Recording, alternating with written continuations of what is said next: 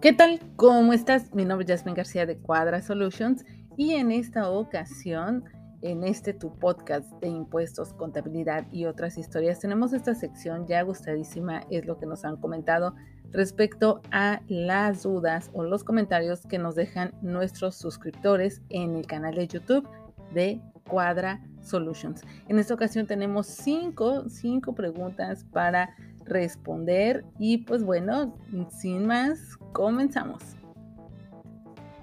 Perfecto. La primera, eh, la primera duda o la primera pregunta que vamos a revisar en esta ocasión fue en nuestro video de Rento mi propiedad. ¿Qué onda con el SAT? ¿Sí? Este video de arrendamiento de personas físicas. Y pues bueno, nos comenta una persona. Cuando se celebra un contrato de arrendamiento y ahí se solicita el pago de una renta de un bien inmueble, casa, habitación, sin amueblar, y además se indica el pago de una cuota de mantenimiento eh, de áreas comunes, el arrendador también deberá de facturar como ingreso de arrendamiento esa cuota para el mantenimiento o bastará con el recibo que la administración del edificio entregue. Esa cuota se puede pagar directo al administrador o vía transferencia al arrendador para que éste lo pague al administrador del edificio. bueno, como vemos son muchísimas preguntas eh, que, este, pues bueno, eh, nosotros lo que comentamos también es que por ética, por ética profesional, no podemos responder a veces a estas cuestiones tan específicas porque eh, pues eso es una asesoría ya. O sea, lo que nos está preguntando aquí no es, no es responder una duda, no es un comentario, no es una pregunta, sino que es una asesoría básicamente. Así es que eh, cuando nos llegan estas cuestiones, de hecho en la semana también nos llegó otra, pues realmente les comentamos eh, que pues sugerimos mejor que contraten un servicio de asesoría con nosotros por ética, ¿no? Sobre todo por ética, por la forma en que vamos a responder. Considero yo que nos debemos de hacer responsables siempre como asesores, siempre como, eh, como aquellas personas a quienes recurre precisamente, pero tener la responsabilidad de lo que decimos. Entonces una consulta a través de un video, a través de YouTube, cuando preguntan por WhatsApp, no nos lleva a ninguna responsabilidad y eso no es ético. Al menos eso yo lo considero y es uno de nuestros principios, por supuesto, en Quadra Solutions. Así es que lo que comentamos en esta ocasión fue que eh, todo se debe realizar conforme a contrato. Si en el contrato dice que se especifica, eh, perdón, si en el contrato se especifica que el mantenimiento se va a pagar por, eh, se va a depositar al mismo tiempo que la renta o conjuntamente con la renta, pues entonces todo lo tenemos que considerar como un ingreso, porque así está estipulado en el contrato, como un ingreso de arrendamiento, ¿no? Ya después eh, se harán los ajustes necesarios, o sea, en el contrato se debe de especificar claramente qué se va a hacer con ese mantenimiento, si se va a pagar, si eh, como dice aquí, la pregunta va a ser directamente la cuenta, si se retira, si se paga, etcétera. Todos esos lineamientos ya quedan en, eh, en contrato. Y miren, la respuesta fue, todo se debe realizar conforme a contrato. Si en el contrato estipulado, eh, si en el contrato se estipula cuál o tal situación, así se debe llevar a cabo. Y aquí entró el otro comentario. Para la atención de tus dudas de manera puntual y específica, te sugerimos contratar una asesoría personalizada.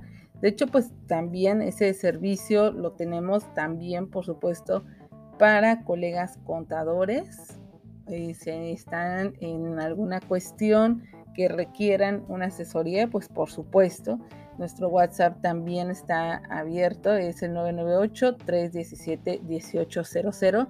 Y además, además, Actualmente tenemos un curso de arrendamiento, como muchos de ustedes ya lo saben, que está en www.actualizandome.com, que es em, esta página con la que colaboramos en los viernes de cada 15 días en la barra actualizándome y ahí está un curso muy completo de arrendamiento de personas físicas. Entonces fue lo que también le comentamos a esta chica y después eh, preguntó que eh, dijo que en el caso del contrato se separaría el monto de la renta, de la cuota de mantenimiento, etcétera pero pues ahí quedó el tema, ¿no? Como les digo, no es por una cuestión, es por una cuestión de ética, es por una cuestión de respeto también y es por una cuestión de valorar nuestros servicios como asesores, como consultores.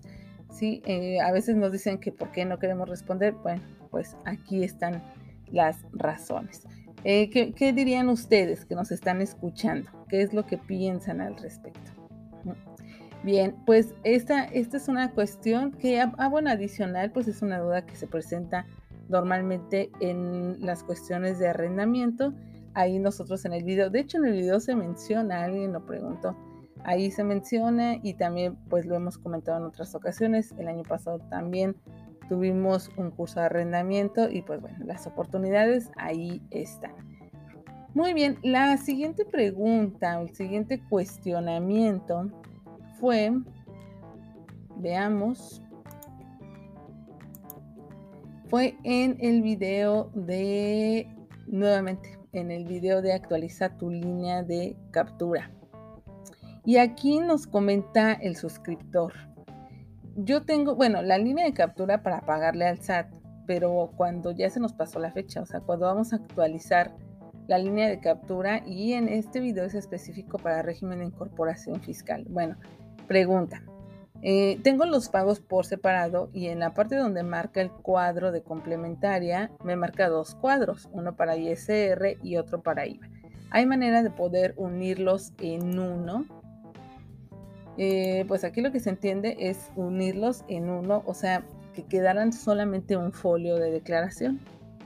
Por lo que la respuesta fue, pues si presentaste las declaraciones por separado, cada una tiene su propio número de operación y en general sus propios datos de presentación, ¿no? Ya sabemos que inclusive trae un, código, eh, un código bidimensional, eh, perdón, un código QR, trae también un folio fiscal, o sea, cada declaración contiene sus datos, por lo que no hay manera de juntarlos, ¿sí?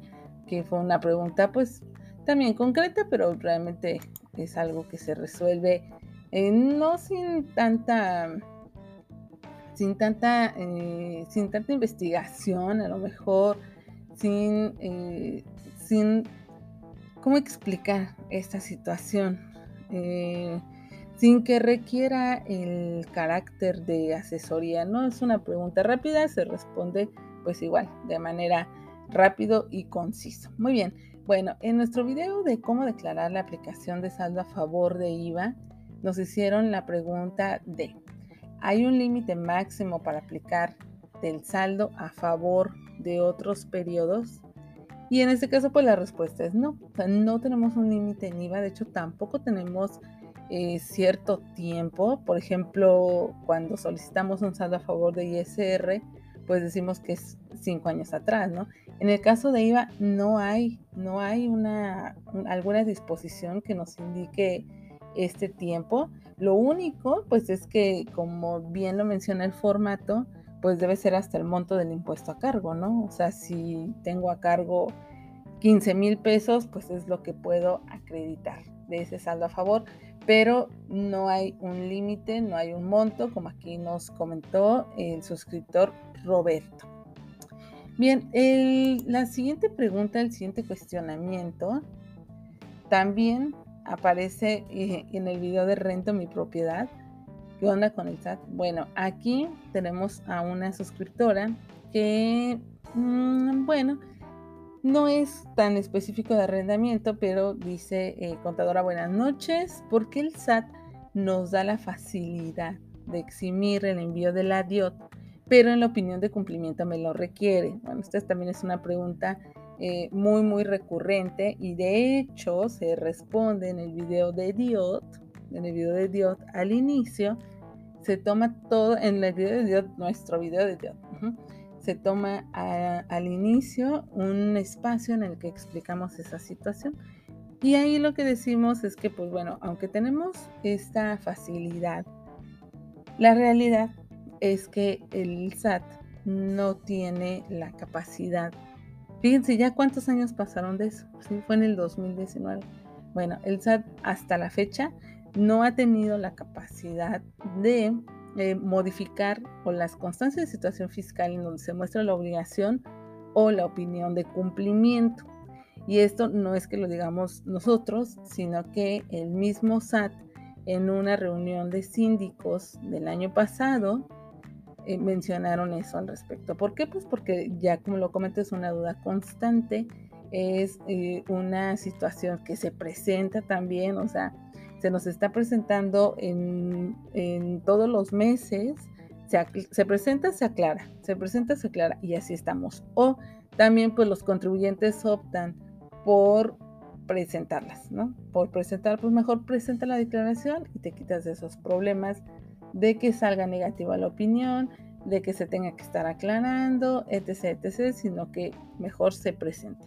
Esa es una opción. La otra, pues esto de estar aclarando. Y la otra, que en lo particular me ha tocado, es que no aparece en opinión de cumplimiento. O sea, desconocemos por qué algunos contribuyentes sí, algunos contribuyentes no, pero eh, finalmente no se está incurriendo en ninguna falta, no se está dejando de presentar una declaración por una causa imputable al contribuyente, sino que está tomando la facilidad, ¿no? Ah, o sea que no hay, eh, no hay cuestión, o sea, si llega a aparecer en la opinión de cumplimiento o inclusive llegar algún requerimiento que realmente nunca he visto un requerimiento de IDIOT y lo mismo han comentado otros colegas, nunca hemos visto un requerimiento de IDIOT y sabemos que las multas son muy altas. Creo que de más de 14 mil pesos por una DIOT no presentada. Entonces, si llegara, si llegara una multa de DIOT, pues no procede. ¿Por qué? Porque existe esa facilidad. Recordemos que es hasta 4 millones de pesos y este, para ciertos contribuyentes de inicio no contemplaba, por ejemplo, al régimen de plataformas, plataformas tecnológicas. Ya después, en noviembre del año pasado, cuando tuvimos una resolución miscelánea, me parece que fue ya hasta la sexta versión anticipada, pero de la tercera, tercera, si no me equivoco, de la tercera modificación hasta la sexta, fíjense, hasta la sexta ya ahí en noviembre del 20 fue cuando se, publicó también, se incluyeron las plataformas tecnológicas. No, no antes, ¿no? O sea, tuvieron que estar presentando DIOT de junio a, a este, que será, a octubre. Entonces, bueno, aclarada esa situación, pues eso fue lo que comentamos, ¿no? Realmente, pues eh, pasa esto, bla, bla, bla. Y de hecho, en el video de DIOT, ahí se especifica todo. Muy bien con la siguiente pregunta. Veamos. Eh, ya. Aquí está. También en el video de las citas, del nuevo portal de citas, pues nos pregunta un suscriptor, hola, para sacar cita de mi RFC, ¿en qué opción tengo que seleccionar? Es una pregunta también, es, o sea, la, la pregunta, la pregunta, ¿no? Porque pues cuando alguien va a comenzar, pues ¿qué es lo primero? Pues ir al SAT. Pero eh, nosotros que somos asesores, que sabemos, que conocemos, que somos contadores, nosotros sabemos cómo es este procedimiento. Y lo primero es, lo primero que es, lo primero es verificar si existe. ¿Cómo se verifica? Pues bueno, tenemos la opción de dar de alta al contribuyente con la CURP. En el momento en el que nosotros introducimos la CURP en este apartado de SAT, de la página del SAT para inscripción de personas físicas, de ahí, ahí nos va a decir si el contribuyente ya está dado de alta o no. Si no, pues nos va a permitir hacer todo el proceso, que por cierto está explicado en el video de la firma electrónica por el tema de la, de la tesis y de la cédula. ¿Se acuerdan que lo platicamos en una sesión anterior? Bueno, pues ahí está explicado. eh, toda esta cuestión de entrada. Ahora, si nosotros registramos nuestra CURP y nos damos cuenta, bueno, no nos damos cuenta, sino que la respuesta de la autoridad es que ya existe, pues entonces ahí ya hay que emprender otras cuestiones. De hecho, es lo que le pasó a esta persona porque después eh, le, dimos el enlace, por supuesto, el enlace de la página del SAT para que se inscribiera y ahí pudiera saber si ya estaba inscrito, bueno, obviamente, si ya estaba inscrito o no, como lo comento con la CUR. Eh, lo que respondió fue que le aparece que ya tiene un RFC registrado. Pues aquí el tema es que tiene que o ir al SAT, aquí sí, o eh, ya ven que existe, está el truco de cómo saber si cuál es el RFC, porque a veces nada más se requiere eso, conocer el RFC. Bueno, pues está la cuestión de, eh, nos dice la misma, el mismo enlace de la página del SAT. Si quieres conocer tu clave del RFC, da clic aquí y entonces nos lleva a responder un cuestionario, del cual tiene varias preguntas y ojo aquí, ojo aquí. Y hay que responder solamente tres, de los cuales uno es la CURP. Entonces ya con eso la hicimos casi casi, o sea, ya tenemos un tercio. Eh, otra de las eh, preguntas que son sencillas es, por ejemplo, si es empleado o no, o sea, si está dado alta por salarios. Muchas veces nosotros ya sabemos esa situación, digo, si no somos el contribuyente, sino que somos eh, su asesor, su contador, pues entonces nosotros ya sabemos si es asalariado o no. Y otro es, eh, y bueno, y en todo caso el mismo contribuyente, ¿no? El otro es el código postal, la entidad federativa, ¿no? Entonces está sencillo saber estos datos. Uno ya digita esos datos, bueno, coloca, registra esos datos y ya va a arrojar el RFC ya de la persona. ¿Por qué? Porque también como hemos platicado en diversos videos, en diversos foros, el, RFC lo puede asignar el banco. así me ha pasado con muchos clientes de primera vez que dicen, es que yo no estoy dado de alta en el SAT. A ver, ¿tienes una cuenta bancaria? Sí, entonces ya. Entonces ya está dado de alta en el SAT. ¿No? Eh, entonces la cuestión, repito, pues es ubicar ese RFC. Me pasó con una clienta, una clienta extranjera, extranjera, que dijo, que no, eh, no tenía nada que ver con el SAT, que no se había registrado nunca, que le pregunté esto que les estoy comentando. ¿Tienes cuenta bancaria? Sí, ok. Entonces ya con eso, con eso le, eh, le hice el procedimiento que estoy comentando y me arrojó la clave del RFC. Ella ya nada más necesitaba la firma electrónica por la cuestión de sus clientes, que, se, que bueno, en el procedimiento se requería y pues ya, sencillo. Ya con el RFC, pues bueno, fue, tramitó firma electrónica y ya de ahí, pues ya sabemos, ¿no? Ya contraseñas, sellos digitales, buzón tributario, etc, etc, etc. Y pues así ya, sencillo con eso. Ahora, también existe esta situación de los eh, casos especiales, que eso sí es lo que nos permite esta aplicación del RFC. Pues ahí ya puede ser algún extranjero, ahí puede ser eh, una persona que ya es mayor de eh, mayor, o sea, no mayor de edad de que ser los 18, sino una persona mayor que ya no puede caminar, o algún tema así, o algún tema en el que al registrarse, sí lo hemos visto también, y seguramente ustedes también, al querer generar el alta de la persona, dice que se debe de presentar, o sea, de entrada de entrada, de entrada, de entrada, dice que se debe de presentar en la oficina. Entonces, pues bueno, ya ahí ya no hay más que hacer, ¿no? Ya tiene que ser directamente. Entonces ahí ya nos vamos a esa opción de cita RFC casos especiales.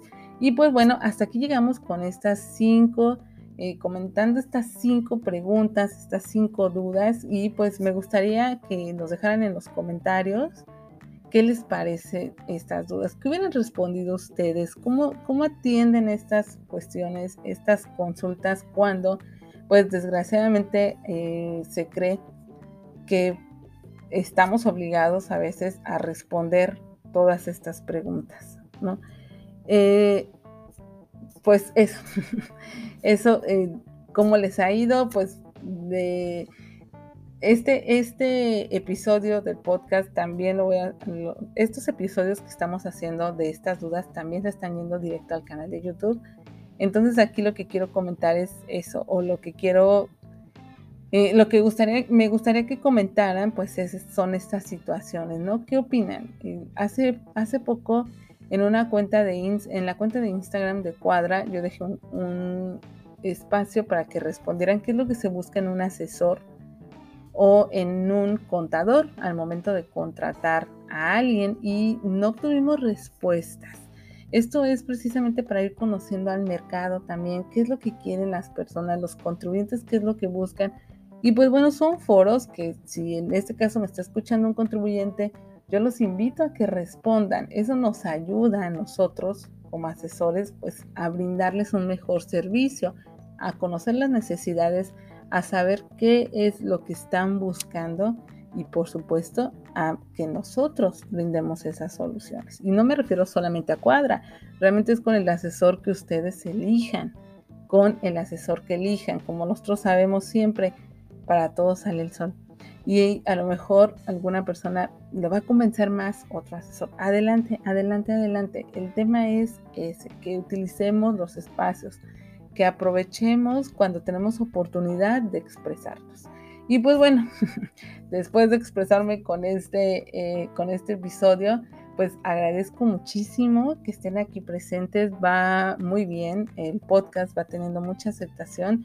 Y pues también les pido que nos ayuden a compartir, que nos dejen aquí también qué les gustaría que platicáramos. Y ojo también, si tú, contador, quieres participar conmigo en este episodio o tienes alguna otra profesión que consideras que hay un tema, que hay un tema que puede combinarse con estas cuestiones que nosotros vemos de impuestos, contabilidad y otras historias, sobre todo de emprendimiento, pues también que nos dejen en los comentarios para que nos pongamos de acuerdo y tengamos una colaboración. Muchísimas gracias a todos, que estén muy, muy bien, cuídense mucho y los invito a que nos sigan en nuestras redes sociales que van a estar, por supuesto, en la descripción de este episodio. Muchas gracias, que estén muy, muy bien y hasta pronto.